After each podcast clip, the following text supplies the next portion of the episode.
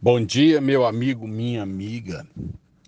Há coisas na vida do meu pai que ainda falam comigo, apesar dele já ter morrido há mais de 10 anos. É, a vida dos nossos pais continua né, nos fazendo refletir e aprender. Meu pai era um homem sábio, nem sempre paciente, mas um homem sábio, um homem amoroso. E na sua profissão ele precisava de paciência, porque ele desamassava automóveis.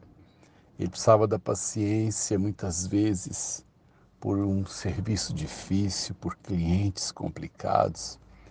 Mas meu pai conseguiu caminhar nesse desafio e ali trabalhando com ele na minha infância, na minha adolescência, ora desmontando, ora montando, eu aprendi a viver, aprendi muita coisa importante. E eu me lembro que meu pai arrumou uma caminhonete e ela, ele bateu de bico, né? ele bateu um lado da frente da caminhonete. E então no, no trabalho meu pai teve que pintar as peças é, da frente, né? ele amassou a, a, a tampa do motor, amassou a, a grade ali dianteira. Então, para pintar, meu pai pintou as peças completas. E na hora de montar, é, eu me lembro que meu pai colocou no orçamento duas lanternas de seta. E eu me recordo que o dono da caminhonete disse: não, só quebrou uma, eu não quero que troque as duas. Meu pai disse assim: esse lado de cá vai ficar diferente depois da montagem, porque a hora que colocar a lanterna nova do lado de cá, a do lado de lá, vai ficar visível é, que ela está diferente, ela envelheceu. E o homem discordou, meu pai então montou a caminhonete apenas com a lanterna nova do lado esquerdo. E na hora de receber o serviço, o dono da caminhonete olhou, ficou um pouco sem graça e disse assim: Bené, eu acho que você tem razão. Você, por favor, peça a lanterna nova, porque é, tá tudo na frente, tá novo, mas a lanterna tá velha. Meu pai riu e falou assim: Eu comprei porque eu sabia que o senhor tomaria essa decisão. Olha o que que meu velhinho, né, trabalhava e maquinava no coração, conhecedor de muitos, de muitos carros e clientes, ele sabia que aquele homem, na hora que visse o carro montado, o antigo e o novo entrariam em conflito e ele então já tinha pedido a lanterna e ele então providenciou a troca e o homem saiu satisfeito.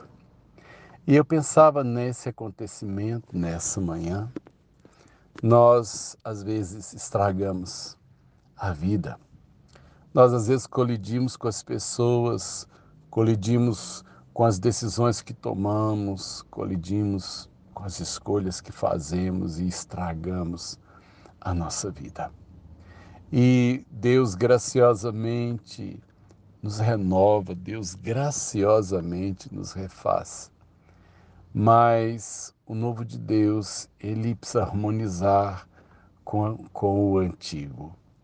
Eu não posso ser renovado por Deus e manter antigos sentimentos, valores, pensamentos, porque se Deus entrou na minha vida por causa de um divórcio, por causa de, um, de uma falência, por causa de uma crise emocional, é, Ele vai consertar toda a minha vida. Não tem como muitas vezes eu manter o novo de Deus misturado com o antigo que eu vivi. É, não é que Deus queira, portanto, impor a nós a, o seu padrão, mas quando Deus mexe numa área da nossa vida, ela fica nova e o antigo e o novo vão entrar em conflito. 2023 é um ano que talvez precisemos fazer reformas na vida. Precisemos talvez olhar para o casamento, olhar é, para a vida profissional, para a vida ministerial, olharmos para aquilo que nós estamos fazendo e talvez Deus esteja dizendo: precisa arrumar a sua vida. Eu vou consertar o que não está bom, mas eu preciso também colocar toda a minha vida nesse propósito. Deus vai mudar sempre para melhor. E eu preciso confiar que o olhar dele é muito melhor do que o meu. Deus abençoe. Seu ano, deixa Deus cuidar das mudanças. Sérgio de Oliveira Campos, pastor da Igreja Metodista Goiânia Leste, graça e paz.